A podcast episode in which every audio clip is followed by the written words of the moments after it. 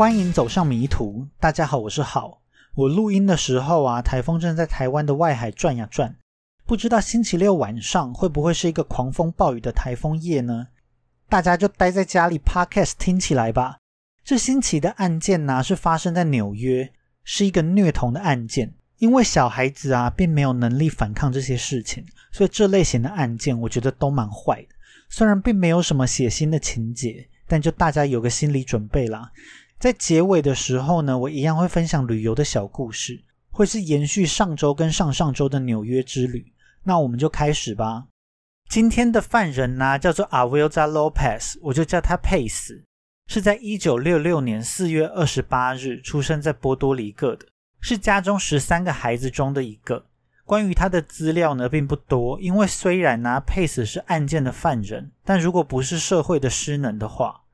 最后是并不会发生这一起案件的，所以就比较少人在讨论佩斯的生平。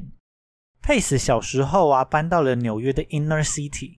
这个 Inner City 啊，是 I N N E R C I T Y，从字面上来看呢，是内城的意思。但是在美国啊，特别指的是穷困跟治安差的区域，大部分都是有色人种居住的地方。这个字啊，就隐含着负面的意思，可能并不是很政治正确。在佩斯生长的年代啊，整个纽约的治安其实都不好。佩斯就成长在其中一个很有名的内城布鲁克林。布鲁克林呢，在一九七零年代是各式各样犯罪的天堂。这种情况呢，要到一九九四年纽约的朱利安尼市长之后才会获得改善。现在的布鲁克林虽然还是很多穷人，但已经渐渐摆脱以往犯罪天堂的标签了。佩斯的家人都说啊，佩斯是属于那一种很容易就被人说服的个性。在布鲁克林这种有很多犯罪诱惑的区域长大，家人从小就很担心佩斯会不会走上迷途。但是小时候的佩斯并没有让家人失望。佩斯对新事物充满好奇，他善于社交，而且适应能力很强。小学的时候啊，还得过荣誉奖状跟全勤奖。死妈就非常以佩斯为荣，一直都珍藏着这些奖状。他还寄托希望在佩斯身上，希望佩斯呢可以带领全家打破社会阶层，远离贫困的生活。但是小时了了，大未必佳。当佩斯上了中学之后，原本那一个很优秀的小女孩就消失了。进入青春叛逆期的佩斯啊，沉迷于谈恋爱，根本已经无心在学业上面了。他看上了一个叫做 Ruben Rivera 的男生，我就叫他小鲁。过没多久啊，小鲁就搞大了佩斯的肚子。那佩斯也无心去上学了，结束了他的学生生活，搬到了小鲁家，跟小鲁住在一起。小鲁的家啊是在布鲁克林的布什维克区，这里大部分的居民啊都是来自波多黎各或是多米尼加，就是西班牙裔人。这里的西班牙裔人啊，指的并不是西班牙人哦，而是 Hispanic。历史上跟西班牙有渊源的中南美洲人都可以称为 Hispanic Hispanic，佩斯是住在这里的商业街 Knickerbocker Avenue 尼克伯克大道，但是死妈对于佩斯搬到尼克伯克大道非常的不开心，她认为佩斯跟小鲁在一起啊，基本上就是永远的掉进贫困生活的深渊了。在一九八零年代中期，有一种叫做快克古柯碱。Crack cocaine 的毒品快速的崛起了起来。这个 crack 啊，指的是噼里啪啦的声音，是因为在加热快克古柯碱的时候啊，会发出这种噼里啪啦的声音。这种毒品呢，因为低廉的价格跟吸入后很快就可以体验到快感，所以在一些贫困的社区啊，就立刻大受欢迎。尼克伯克大道啊，也是当时毒贩最猖獗的区域之一。街上啊，就可以看到毒贩明目张胆的在推销快克古柯碱。到了一九八八年的时候，佩斯跟小鲁已经生下了两个小孩，分别是叫做 Ruben 的男孩跟叫做 Casey 的女孩。但是耳根子软的佩斯啊，就没有克制住自己，他吸了他第一口快克骨科碱。这个快克骨科碱呢，是骨科碱这一类毒品中药性最猛的一样，吸下去之后啊，马上就会刺激大脑的中枢神经，立刻体验到快感嘛。但是它效用也只能持续十到十五分钟。它是一种非常容易上瘾的毒品，所以佩斯呢从此就停不下来了。佩斯跟小鲁啊本来就不是什么会赚钱的夫妻嘛，原本要照顾两个孩子就已经是很困苦了，现在还要照顾到佩斯的毒瘾，虽然说快克骨科碱价格低廉，但是渐渐的，他对快克骨科碱的依赖度越来越高，花费就要越来越多，以他们的经济能力根本就不可能负担呐。所以很快的，佩斯跟小鲁就因为经济的问题大吵特吵。最后，在他们没有钱支付房租的状况下，一家人就被赶出了尼克伯克大道。小鲁也从此离开了佩斯跟两个小孩。佩斯虽然每个月有社会救济金可以领，但是这些钱呢，全部都被佩斯拿来买毒品了。所以有好几个月的时间，佩斯都是跟小孩一起住在流浪汉收容所里面。他有时候呢，还会消失个好几天。两个小孩就被丢着自生自灭。幸运的时候呢，会有朋友帮忙照顾；不幸的时候，就要靠这两个小孩自立自强了。佩斯也跟家人朋友的关系都越来越疏离，他的整个世界啊，现在就只剩下毒品了。佩斯在其中一个流浪汉收容所的时候，跟一个来自古巴的男子 Gustavo Izquierdo 展开了一段新恋情，我就叫这个男人小古。佩斯怀上了小古的孩子。但是怀孕呢，并没有让佩斯控制自己的毒瘾，他依旧是我行我素。他只要毒瘾犯了，就会跑到不见人影，把小孩丢给朋友来照顾。最后忍无可忍的朋友啊，就通知了小孩的爸爸小鲁，还有佩斯的家人。朋友呢，就叫他们来把这两个小孩给带走。小鲁跟佩斯的家人呢，就通知了警方，并联络上了儿福机构。在一九八九年一月的时候。他们就取得了两个小孩的暂时监护权。小鲁带走了小男孩 Ruben，佩斯的家人呢，则是带走了小女孩 Casey。在差不多一个月过后，佩斯生下了小谷的孩子，是一个小女孩，取名为 Elisa Izquierdo，也是今天案件的主要受害者。我就叫她朵朵。朵朵呢，是出生在一九八九年的二月十一日。因为在怀孕的期间呢，佩斯疯狂的吸食快克骨科碱，所以朵朵在一出生的时候就已经染上毒瘾了。儿福机构跟小谷马上就介入了朵朵的监护权，因为佩斯之前的不良记录啊，儿福机构就让小谷取得了朵朵的监护权。但儿福机构也告诉佩斯，只要他能够戒掉毒瘾，并去参加儿童照顾的课程，未来就有机会能够把孩子的监护权给拿回来。那听到社工的建议啊，佩斯就好像大梦初醒。他尽量的让自己的生活恢复到正常，戒掉毒瘾，并把原本四分五裂的生活一一找了回来。至少在表面上，事情是在往好的方向前进。佩斯为了要把三个小孩的监护权给抢回来，第一步他要做的就是先戒毒嘛。接着他就是要展现出有一个稳定的生活，他可以正常的抚养小孩。所以佩斯呢，在一九八九年的年底。一九九零年年初这个时间点，跟一个叫做 Carlos Lopez 的男人结了婚，我就叫他小卡。这个婚姻呢，对他来说也是监护权争夺战的一部分。但是让他没想到的是，跟小卡的婚姻呢，让他再次走上了迷途。小卡的婚姻在初期的时候，确实给了佩斯一个稳定生活的假象。在一九九零年十二月的时候。社工给了佩斯跟小卡这对夫妻非常正面的评价。报告里面就写，他们现在都已经成功戒掉了毒品，而且愿意随时都被抽验。他们也从不失约。小卡呢是一个非常支持佩斯的丈夫，十分的温柔跟善解人意。在这种完美的报告下，小孩 Ruben 跟 Casey 就回到了佩斯的身边，而佩斯也跟小卡又生了一个小女孩，叫做 Tasha Lopez。后来啊，照顾朵朵的小谷，因为法规保障了佩斯的探视权，所以小谷必须定期在周末的时候把朵朵带到佩斯家跟妈妈相处。但是假象呢，总有被拆穿的一天。社工也不知道是不是瞎了眼，还是睁着眼睛说瞎话哦。小卡虽然在公共场合看起来是一个安静沉稳的人，但是有邻居就表示啊，小卡总是让他们感到不寒而栗。他们说啊，小卡就是那一种表面上会假装没事，但是事后等你落单的时候，他就会去报仇的个性。而且邻居也说，常常都从佩斯的家里面听到哭喊的声音，也会听到东西乱砸的破碎声啊，或是重物击打到墙壁的声音。佩斯的家人呢，也都知道小卡一直以来都在家暴佩斯，但是家暴啊，对佩斯一家来说其实并不是什么新鲜事哦，所以并没有积极的协助佩斯。像是佩斯的妈妈啊，以前就常被她的第一任老公家暴，连怀孕的时候都照打不误。导致佩斯的妈妈其中一个儿子生下来就瘫痪。在面对这样充满压力的生活啊，佩斯又逃回了他以前的安乐窝，也就是他开始再次吸食毒品，一切又回到了原点。家中的孩子啊，又开始常常都无人照顾。但是这一次还是有一点不一样，因为这一次连小卡都是一只大毒虫哦。他们两个常常一起吞云吐雾，两夫妻都把钱拿去买快克骨科碱。邻居就说啊，有一阵子佩斯家因为缴不出电话费，他们只能一直跑过来借电话用。邻居也有注意到啊，佩斯家因为毒瘾的问题，常常把孩子丢着不管，所以至少报了一次案给儿福机构，但是并没有得到儿福机构的关注。为了能够减轻家暴的力度啊，佩斯就千方百计的想要取悦小卡。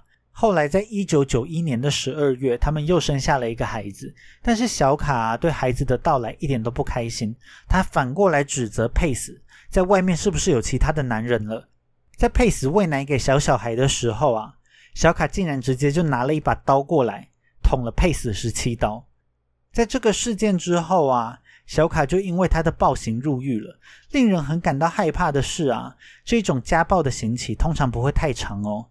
小卡仅仅被关了两个月之后就假释出狱了，就像是刚刚所说的状况一样。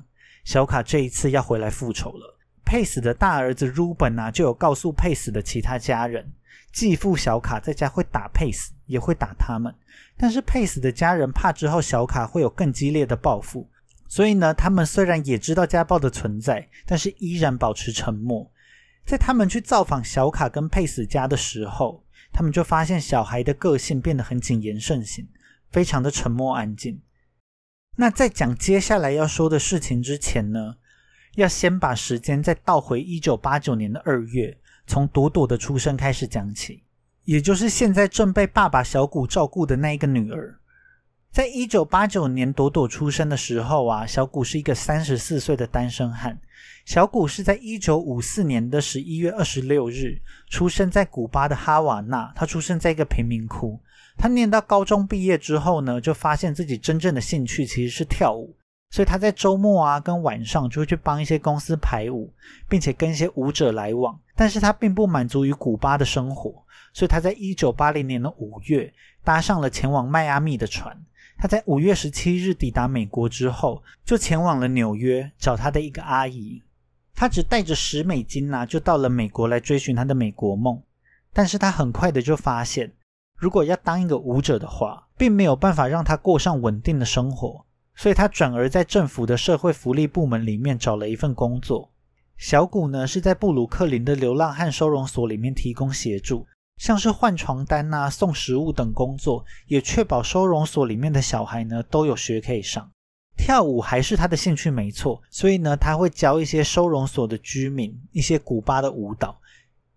也是在这个时期呀，小谷跟佩斯有了接触，也就是佩斯来到了小谷工作的收容所。小谷一直以来啊，都会带流浪汉回去自己住宿的地方常住，需要分担他的租金。这一次呢，小谷就把佩斯带回了自己的公寓。但是每次小谷发现佩斯在吸食快克骨科碱的时候，他就会把佩斯赶出去。但是过没几天呢，佩斯又会再跑回来。这样反反复复的状况啊，一连持续了六个月，佩斯就怀上了朵朵。所以朵朵就在一九八二年的二月十一日出生了。因为小谷也知道佩斯是一个毒虫。他就不相信佩斯能够当一个好妈妈，所以小谷才会全力争取朵朵的独自抚养权。他甚至要求要禁止佩斯的一切探视权。虽然最后啊，小谷有得到朵朵的监护权，但是小谷还是要定期让佩斯探视朵朵才行。当小谷从医院把朵朵带回家之后，小谷就把朵朵当成是自己的小公主，他全心全意的照顾这个新出生的小婴儿。但他不管是尿布的种类啊、牛奶的温度啊、如何帮小婴儿洗澡等等等等，他全部都一窍不通。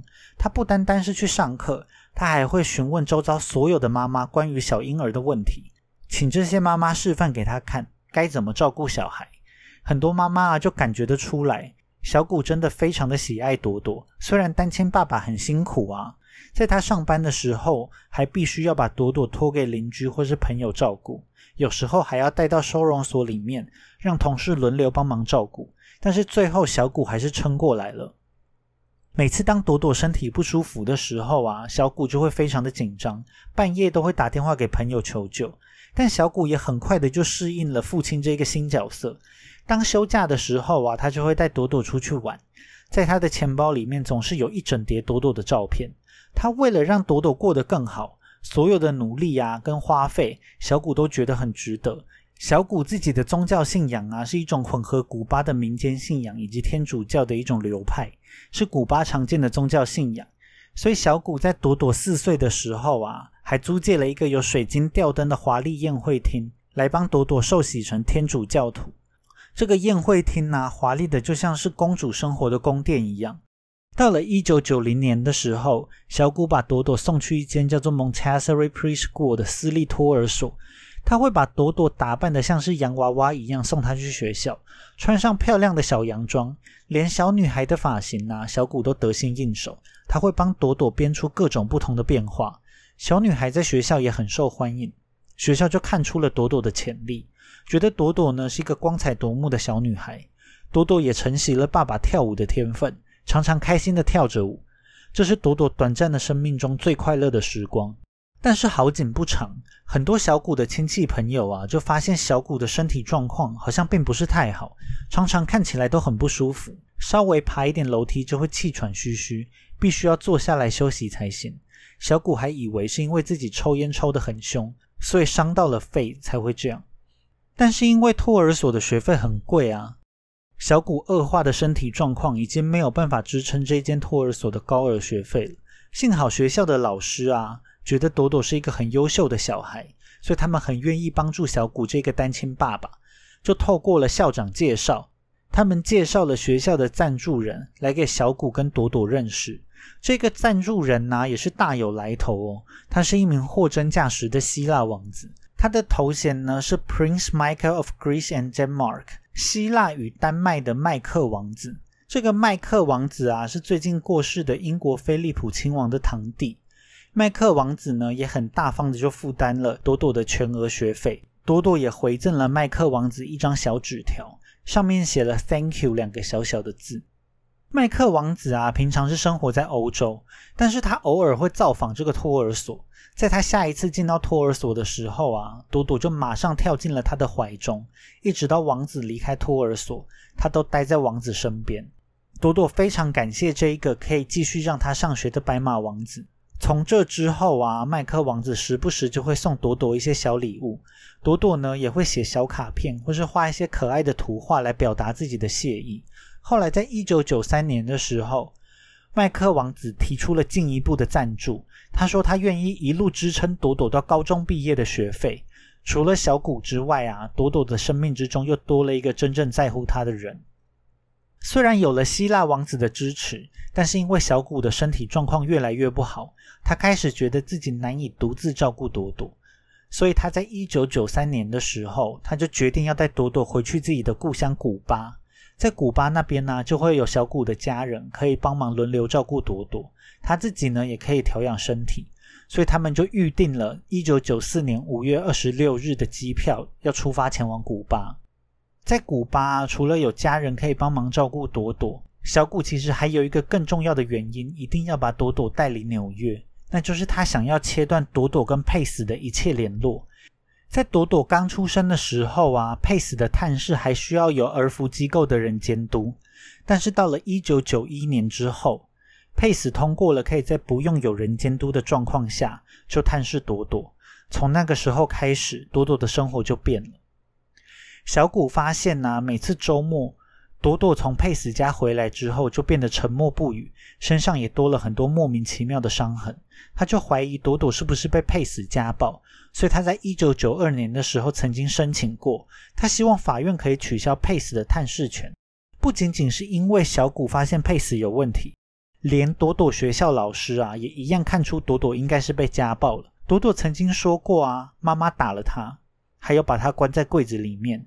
所以朵朵说她不想要去见妈妈了。小谷跟学校的老师啊都有通报朵朵的家暴事件给政府机关，还有社工来询问过朵朵是不是被家暴。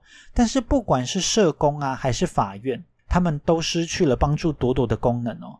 他们并不认为有发生任何的情况需要让朵朵看不到自己的亲生妈妈，所以呢，佩斯依旧是可以继续探视朵朵。那求助无门的小谷啊，他当然只能想办法自救嘛。但有时候命运呢，就是比电视剧还要离奇。在一九九四年的五月二十六日，朵朵的生活发生了翻天覆地的变化。原本这一天呢，就是小谷带着朵朵要永远搬回古巴的那一天。但是小谷却突然因为呼吸道的问题而被紧急送医了。在医院中啊，发现小谷已经患了非常严重的肺癌。最后，小谷抢救不及，在入院的当天就死亡了。他只差一步啊，就带朵朵离开了。但是小谷的人生就在这边结束了。小谷的去世呢，就直接把朵朵推进了火坑。其实之前朵朵被配死家暴的事情呢，他们生活周遭的人都知道哦。只有政府机关觉得这样并不是家暴，但是小谷就碍于法规的规定，所以他还是必须定期要把朵朵送去跟佩斯见面。在小谷死后啊，佩斯这一个生母就顺理成章的取得了朵朵的监护权。但是小谷的家人并不希望这样的事情发生，所以就出面向家庭法院争取朵朵的监护权。两边就开始了监护权的争夺战。朵朵就读的托儿所校长啊，立刻就写信给了家庭法院，信中就表示他们的学校非常的担心朵朵，他们就写每一次周末啊，朵朵跟佩斯见完面。身上就会充满了被虐打的痕迹。他们严重质疑佩斯并不会妥善的照顾朵朵，希望法院能够把监护权判给小谷的家人。不仅仅是学校站出来发声哦，一直跟朵朵有来往的麦克王子也写信给了家庭法院，他表达了自己的担忧，并说出呢，他只愿意在法院把监护权判给小谷家人的情况下，继续支付朵朵的学费。但是很可惜的是。不管是学校老师啊，还是希腊王子，在这个家庭法院的法官 Phoebe Greenbaum 的眼中，都是一些跟案子毫不相干的外人，所以他们怎么想的，一点都不重要。小谷的家人呢，因为并不是什么富裕的家庭，付不起高额的律师费，而佩斯则是因为啊，他是生母，所以有政府的资助计划，帮他请律师来打官司。在听证会的时候，律师就声称佩斯在努力之下已经完全摆脱了毒瘾，而且社工也已经确认过佩斯的情况啦，他完全可以负担起抚养朵朵的责任，而且朵朵本人也表现出高度想要跟生母住在一起的意愿。在这样的状况下，小谷的家人凭什么有脸出来抢夺朵朵的监护权呢？他们竟然想要残忍的把朵朵跟生母分开。当然啦，这一切全部都是跟事实不符的乐色话。但是没有律师帮忙的小谷家人啊，在充满话术的法律用语之下，完全没有招架的余地。法官最后就把朵朵的监护权判给了生母佩斯，朵朵也搬到了当时佩斯居住的曼哈顿。他们住在曼哈顿的东南角。在失去了麦克王子的支持之后，朵朵也无法继续就读私立学校。在一九九四年的九月，他就进入了曼哈顿的公立幼儿园就读。结果啊，在进入公立幼儿园不久之后，新的老师也开始发现了朵朵的状况。朵朵身上啊，常常有不寻常的淤伤，有时候甚至连路都走不稳。头发呢，也有被人撕扯掉的痕迹。除了身体上受到伤害之外，朵朵在学校也表现得非常退缩，而且并不爱说话，情绪一直都很低落。三不五时就会尿在裤子上，有这么多的症状，老师就觉得很明显，朵朵是受到了暴力的对待嘛。在一九九五年的三月十四日，就有一封信寄给了曼哈顿的儿童福利机关，里面就提到啊，佩斯剃掉了朵朵大部分的头发，而且在家里的时候会长时间的把朵朵关到全黑的小房间里面。在收到这封信的几天之后，朵朵因为肩胛骨骨折被送到了医院。而医院呢，则发现朵朵这个伤啊，像是已经被拖延了好几天才送医。不只是这一封匿名信哦，从朵朵入学不久之后，学校老师就开始不断的通报朵朵被虐待的案子给曼哈顿的福利机关。但是儿福机关呢，每次都很快的就回信，信的内容都是千篇一律的。他们认为现在没有证据可以证明朵朵有受到虐待，所以并不需要处理。但令人很吊诡的是啊。儿福机关还一直都有派社工定期去监督佩斯还有朵朵之间的关系哦。但是不知道这些社工本身就是瞎子还是怎么回事，他们都没有发现朵朵正在遭受到严重的家暴。前面有提到啊，佩斯在跟新欢小卡结婚不久之后，就重回了快克骨科检的怀抱。佩斯跟小卡就都忙着嗑药，对学校老师一直举报朵朵被家暴的行为不胜其扰，最后干脆就让朵朵退学了。所以朵朵就在一九九五年春天的时候离开了学校。从那之后，他就再也没有去上过学了。佩斯跟小卡就让朵朵与世隔绝。这样就不会再有人来举报他们了。有些人可能会想啊，为什么佩斯明明一点都不喜欢朵朵，有人愿意出钱帮忙照顾，不是很好吗？为什么要大费周章的去把监护权给抢回来呢？难道就只是单纯想要找个小孩来虐待吗？实际上，最大的诱因啊，是因为美国有一个育儿补助的计划，佩斯把朵朵的监护权给抢回家，他就可以拿到额外的育儿津贴。这样一来，他就有更多的钱拿去买毒品。至于朵朵啊，只是他取得这个育儿补助的副产品而已。很讽刺的是，这个计划的负责人呢，在监护权之争的时候，还有到过佩斯的家来查看，认为佩斯啊虽然曾经走上迷途，但现在已经完全回到了正轨上。所以在抢夺监护权的时候，这一个负责人也帮了不少的忙，可以说是朵朵的不幸。这个人在无意之间也是推了一把。有一点比较奇怪的是，佩斯这个时候啊，家里其实总共有六个小孩哦。最大的两个小孩是跟第一任老公小鲁生的嘛，那第三个小孩啊，就是这一个朵朵。比较小的三个小孩呢，是跟小卡生的。在这六个小孩之中，佩斯就只会针对朵朵这个小孩虐待哦。现在朵朵啊，就整天被佩斯关在家，佩斯会把他锁在房间里面。其他五个兄弟姐妹啊，连朵朵的面都见不到。房间里面也并没有厕所，佩斯只允许朵朵在房间里面用夜壶上厕所。佩斯的房间里就因为这样弄得到处都是大便跟尿尿。虽然朵朵本身出不了门，但是周遭的邻居啊，全部都听过从佩斯的家中传来殴打的声音。小女孩非常大声的哭喊跟哀求。当小女孩声音太大的时候，佩斯就会把收音机或是电视机开得非常大声。就要掩盖住朵朵凄厉的叫声，但是从这些声音之中，还是会一直传来请妈妈停手、小女孩不断道歉的声音。对不起，对不起，对不起的声音也让一些邻居多次报案，但是儿童福利机关就像是什么事情都没有发生过一样，没有任何人来解救朵朵。住在附近的居民呢，大部分都清楚佩斯家的状况，他们都知道其中一个小女孩会被虐待。而其他没事的孩子们都只能袖手旁观。也有邻居去问过佩斯为什么要虐待小孩，但是佩斯却告诉他们说，他做的这个并不是虐待哦，他是在帮朵朵驱魔。佩斯就说小谷的信仰啊，就是巫毒的一种，所以朵朵现在身上啊就有小谷下的巫毒咒术，需要佩斯大声的咒骂还有击打，他才能完全的驱除这恶毒的魔咒。佩斯还说过，他曾经试着逼朵朵吞掉一只蛇，看看这样能不能够驱魔。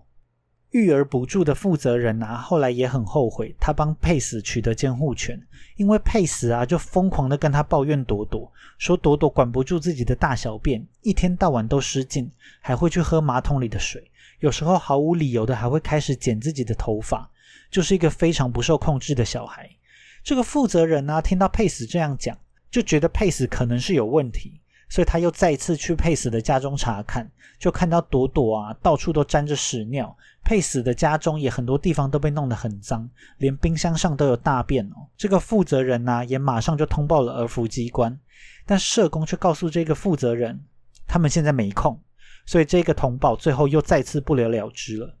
后来佩斯啊干脆就直接跟这个负责人断了联络。在上面这一整段之中啊，最常讲到的一个关键字就是通报儿福机关。虽然很多人都帮朵朵向儿童福利机关求助，但是儿童福利机关呢，却一次又一次的堵住了朵朵获救的路。佩斯在家呢，就以虐待朵朵为乐，有时候还会叫其他的兄弟姐妹一起欣赏他虐待朵朵。除了基本的拳打脚踢之外，佩斯还会逼朵朵吃自己的大便呐，喝自己的尿啊。他还会抓着朵朵的脚，把朵朵倒吊起来。朵朵的头啊，就像是拖把一样在地上撸来撸去。其他还有像是用火去灼烧朵朵全身各个部位啊，或是用牙刷或是梳子啊，反复的捅朵朵的阴道跟肛门，各式各样的虐待方式都让佩斯乐此不疲哦。小凯也是一个本来就会家暴的人嘛，所以在打小孩方面他也不手软啊，他也是会对朵朵拳打脚踢，但他的针对性比较没有像佩斯这么强。他除了不会打自己亲生的三个小孩之外，其他人他都打。他的家暴目标啊，就是包含朵朵在内的三个继子女，还有佩斯，当然也是他家暴的目标嘛。那因为他的目标比较分散，所以在朵朵身上造成的伤害反而没有这么大。自从朵朵从学校退学之后，将被佩斯当成玩物来虐待的生活持续了半年多。到了一九九五年十一月十五日的时候，小凯因为违反了假释规定，所以重新入狱了。家里只剩下佩斯跟几个小孩。又过了一个星期，在一九九五年的十一月二十二日，佩斯白天尽情的虐待了朵朵。到傍晚的时候，佩斯就发现朵朵躺在床上一动不动，鼻孔还有嘴巴都有不知道是什么的液体流了出来。佩斯就打电话给了自己的姐妹，问一下现在到底是什么状况。他在电话里面还说啊，朵朵就像是一个智障一样。智障的英文呢是 retarded，R E T A R D E D，算是一个蛮实用的词汇。电话另一端的姐妹啊，虽然也搞不清楚这是什么状况，但她听到朵朵躺在床上啊，一动不动又不吃不喝，就觉得非常的不妙，就叫佩斯赶快送朵朵去医院检查。佩斯就随口回答说他在考虑考虑，就把电话挂断。在电话挂断之后啊，佩斯就像是什么事情都没有发生过一样哦，他就继续去做自己的事情，接着就去睡觉了。到了第二天早上，佩斯就发现朵朵还是躺在床上一动不动，他就去附近叫了一个邻居来看看朵朵的状况。邻居一到，马上就发现朵朵已经死了，尸体当然就是一动不动的嘛。当邻居说要马上报警的时候，佩斯立刻就拒绝了，说如果邻居坚持要报警的话。他就马上自杀给他看，佩斯就立刻冲上屋顶，做事要跳楼。但是邻居当然是不会跟佩斯一起疯啊，就说你要跳就跳。他就马上报了警，叫了救护车。像是佩斯这样的废物啊，当然也是不敢真的死。最后警察呢就带走了佩斯以及朵朵的尸体。在被拘留之后啊，佩斯还否认自己有虐待过朵朵。他说他当然也没有杀朵朵啊，只有在两天之前教训过朵朵一顿而已。那时候，朵朵的头有撞到水泥的墙壁上，但是朵朵当时看起来还是很正常啊。之后也没有说过自己的身体不舒服，他也不清楚为什么朵朵会这样死掉。搞不好是因为小谷在朵朵身上下的巫毒咒语引出了恶魔，都是因为这个恶魔，朵朵才会死掉的。其实，在佩斯说这些瞎话之前呢，警察早就知道事情不可能这么简单，因为朵朵的尸体啊，全身上下没有一块是好的。等到朵朵的尸检报告出来之后，结果当然就是跟佩斯说的完全不一样嘛。朵朵的全身都是伤啊，其中最夸张的就是朵朵在死的时候，有好几只的手指指骨都是断的，右手小指的指骨啊，甚至已经刺穿皮肤，裸露在了外面。怎么可能会有小孩在受到这样的伤之后，还会看起来很正常呢？骨头插在外面的状况，怎么样都是不正常的吧？除此之外啊。朵朵的内脏也全部都因为殴打受到了损伤，身上到处都是拳打脚踢留下来的伤痕，还有严重程度不一的烧烫伤。伤痕还有伤口啊，遍布了朵朵的全身，阴道跟肛门也都有非常明显的撕裂伤。从身上的伤痕还有愈合的程度可以看出来，是反复受伤所留下的痕迹。也就是说，朵朵长期以来啊，受到了非常严重的虐待。最后，朵朵的死因是因为脑出血，在口鼻上流出的那些液体啊，是朵朵的脑脊髓液。朵朵的案子啊，立刻就引起了美国社会的巨大关注。令大家真正气愤的，不只是佩斯是一个多恶毒的母亲，而是朵朵在一步一步走向死亡的过程中，非常多次向社会寻求协助。在朵朵出生的时候。因为佩斯吸毒而天生带着毒瘾，而福机关就已经注意到了朵朵的案子。这一次啊，也是儿福机关唯一在朵朵的案件中发挥作用的时候。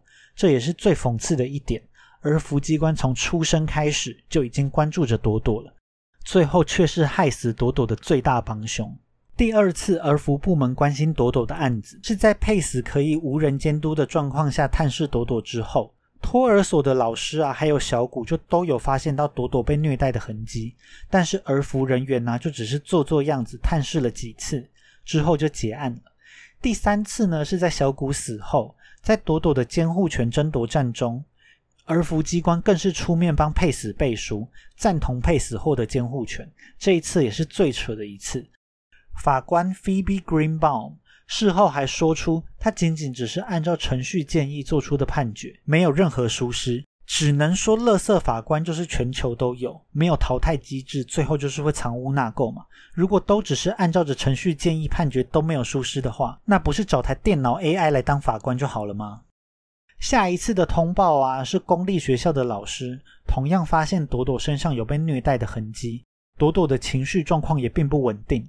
但通报之后，儿童福利机关再次草草结案。第五次呢，是育儿计划的负责人通报的，但仍然被社工敷衍带过。到这边已经提到了五次的通报记录了嘛？但实际上的通报次数是更多的哦，因为事后儿福机关认为这涉及了个案的隐私，他们不愿意公开到底受到了多少次的通报。但光是能被外界证实的通报记录，就至少有八次之多。然后。然后就没有然后了，因为朵朵就死掉了。朵朵的葬礼呢，是在一九九五年的十一月二十九日举办。生前乏人问津的朵朵，死在黑暗角落中的朵朵，葬礼却吸引到了三四百个人来参加。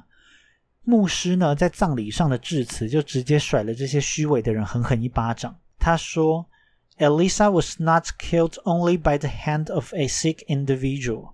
but by the importance of silence of many, by the neglect of child welfare institutions, and the moral mediocrity that has intoxicated our neighborhood. 朵朵呢，不单单是被一个病态的人亲手所杀， 他还是被沉默的社会大众的无能所杀，被儿童福利机关的忽视所杀，以及被沉醉在平庸道德中的邻里所杀。简单来说，朵朵的死就是整个社会的人都推了一把。虽然朵朵的死亡过程非常痛苦，如果从小谷死掉之后开始算的话，朵朵大概是在一年半不间断的虐待之中一点一点的死去的。但是佩斯呢，最后只以二级谋杀罪被起诉。虽然一开始啊，佩斯还是坚持自己没有把朵朵虐待致死，但是在律师的建议下，佩斯了解到自己如果认罪的话。只要被关十五年，他就可以申请假释了哦。所以在一九九六年的六月二十五日，佩斯就选择了认罪，最早可以在二零一一年假释。好消息就是当时佩斯的假释被拒绝了，之后也一直被拒绝。目前还没有佩斯有可能出狱的消息。他下一次假释的听证会啊，将会在二零二二年的一月举办。虽然小卡在朵朵死的时候根本不在家。非常难以证明小卡跟朵朵的死之间有没有关联，但是在调查的过程中啊，检方因为有询问到小卡跟佩斯其他五个孩子的证词，小孩就说出了在一九九五年的十月三十一日，小卡曾经抓着朵朵的头，不断的去打水泥墙壁，所以检方最后就用了二级袭击未遂罪起诉了小卡。由于这个罪啊，只判了小卡一点五到三年的刑期，再加上他本来就在坐牢嘛。现在只是要稍微延长一点刑期而已，所以他还蛮干脆的就认罪了。但是小卡也强调啊，他会认罪只是为了顾及小孩的感受。当然这也是屁话。如果要顾及小孩的感受的话，他一开始就不应该捅佩斯十七刀，捅到自己要坐牢才对吧？那在这个案子中的其他五个孩子，在案发后过得怎么样呢？他们被迫目睹了朵朵受虐的全过程。案发后啊，又同时失去了爸爸跟妈妈。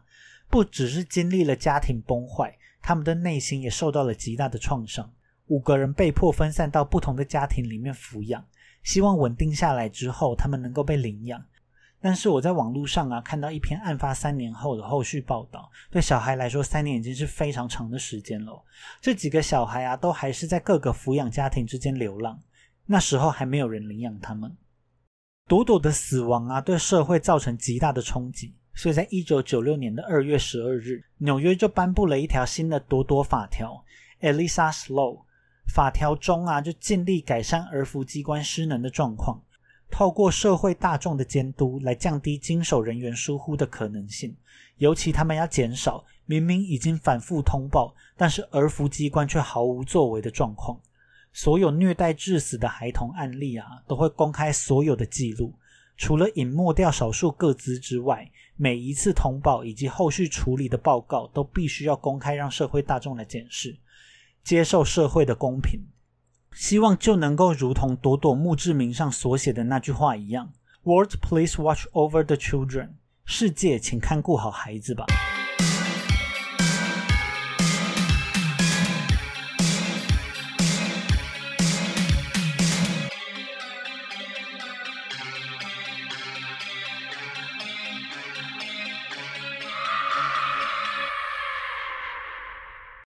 上一集最后讲到啊，我历经千辛万苦，终于抵达纽约。我们抵达的时候啊，是十二月二十九日的晚上。我跟朋友呢就住在纽约机场的机场饭店。第二天，因为其他人还在费城啊、华盛顿开心的玩，他们要到晚上才会回到纽约，所以我们两个人就先自己找地方玩。在美国，如果不知道要干嘛的话，那去购物就对了。到处都是 Outlet 或是 Mall，一堆购物中心让人逛起来。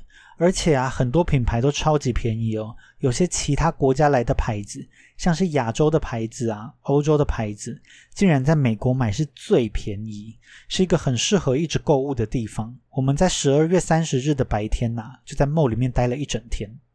到了晚上，我们终于跟抵达纽约的其他旅伴碰到面。我们这天的住宿啊，是透过 Airbnb 订的一间公寓，是一间有四个双人房的公寓。我们有八个人。简直是一个完美的住宿分配嘛！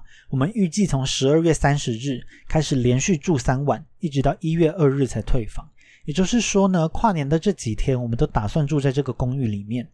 但是当我们一打开公寓的门，就发现里面竟然坐着好几个印度阿三，我们还以为是走错地方了。但是既然我们能打开这个公寓的门，那就一定是别的环节出了问题嘛。所以我们就打电话给了 Airbnb 的房子主人，结果却发现。竟然是他把同一个公寓租给了两组人，而且总共四间双人房。我们八个人只分到其中一间，剩下的三间房间都是那几个印度人的。而且分给我们的那一间呢，我们连门都没有办法完全打开，因为里面歪七扭八的挤了四张双人床，连走的地方都没有哦。我们一堆行李箱，连拉都拉不进去。虽然也还是蛮佩服这个房子主人，竟然真的能在一个小小的房间里面塞下四张双人床。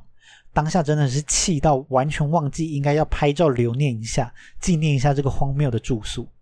我们马上又打电话给这个房子的主人理论，当初在订房的时候就是写明了整个公寓啊，为什么到现场却发现只有一个房间这么扯？但是房子的主人也很硬哦，他最后就告诉我们啊，不爽不要住啊，他会退钱给我们了。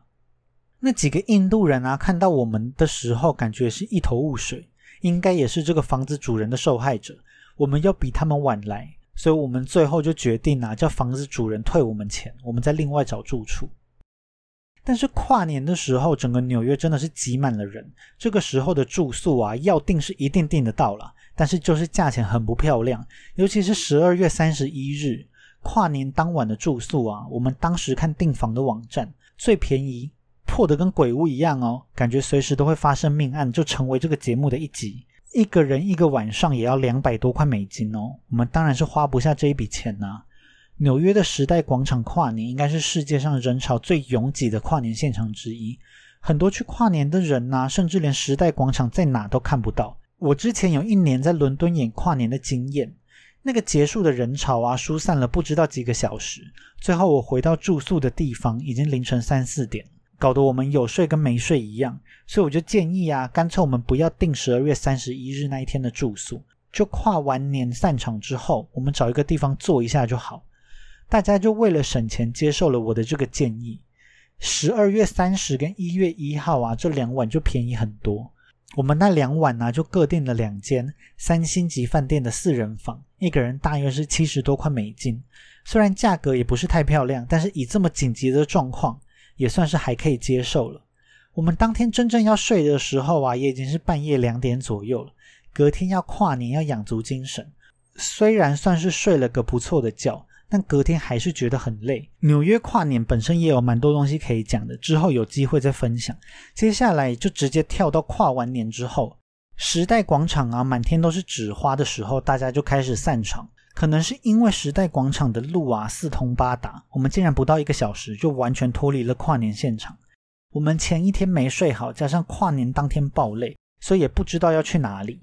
我们在外面乱晃了一阵子之后，就决定回去前一天住的饭店大厅，想说我们原本也就要回去取回寄放的行李，就刚好坐在大厅休息一下。结果这一坐啊，我们就完全不想离开了，觉得那个大厅的椅子真的是好舒服，好舒服。我们就坐着坐着坐了一两个小时，结果就被饭店柜台发现，我们好像想要整晚都坐在这边蹭暖气，所以他就过来带着礼貌的威胁我们，请我们赶快离开，要不然他要请保全来赶我们了。我们就在半夜三四点的时候啊，再度流落纽约街头，觉得这趟旅程啊，真的有够狼狈。一开始啊，是飞机频频出包，现在又是在住宿出了问题嘛。我们在旅馆的附近发现了一间如救星一般的 Dunkin Donuts，又转移到了 Dunkin Donuts 里面坐了一两个小时。这时候啊，都已经快要早上，我们想带着一堆行李继续这样坐着也不是办法，所以就叫了计程车前往我们的下一间旅馆。结果这间旅馆简直是天使！我们在早上五六点的时候抵达了饭店柜台，告诉他我们订了当天晚上的住宿，想请问现在能不能提前入住呢？但因为跨年这一天呢，本来就是大爆满，不意外的柜台就跟我们说没有办法让我们提前入住。但是他说除了让我们放行李之外，我们可以去吃这一天的早餐。我之前住的饭店呢，都是在住宿的隔天早上可以吃早餐。第一次遇到说可以在还没入住的时候就能吃早餐，隔天早上当然也还是能够吃早餐的饭店。那个柜台啊，看到我们这么惊讶，就告诉我们说，他们希尔顿集团旗下的饭店就都是这样子的。但其实我并没有住过几次希尔顿集团的饭店，所以并没有办法评断这个柜台说的到底是不是真的。但是大家听到有免费的早餐吃啊，精神都来了，尤其是可以一直无限的喝美式咖啡。原本很困的，也可以灌咖啡灌到再胀二十四小时吧。不过美国的饭店呢，真的是很浪费。虽然饭店本身品质还不错，但是餐具竟然全部都是免洗餐具，吃一个早餐可以丢掉超多盘子。但是在早餐的加持之下，我们终于又能够精神满满的继续接下来的行程。上面这一句是乱讲的。早餐虽然稍微提振了我们的精神，但是我们马上又像是快死了一样。所以，我们一等到能够 check in 的时间，就马上冲回了饭店，躺在床上睡到天荒地老。虽然过程很狼狈，但还是撑过了这个流落街头的跨年之夜。这趟纽约之旅啊，其实后面还有很多可以讲，那就留到之后有讲到相关案件的时候再继续啦。大家拜拜，我们下次见。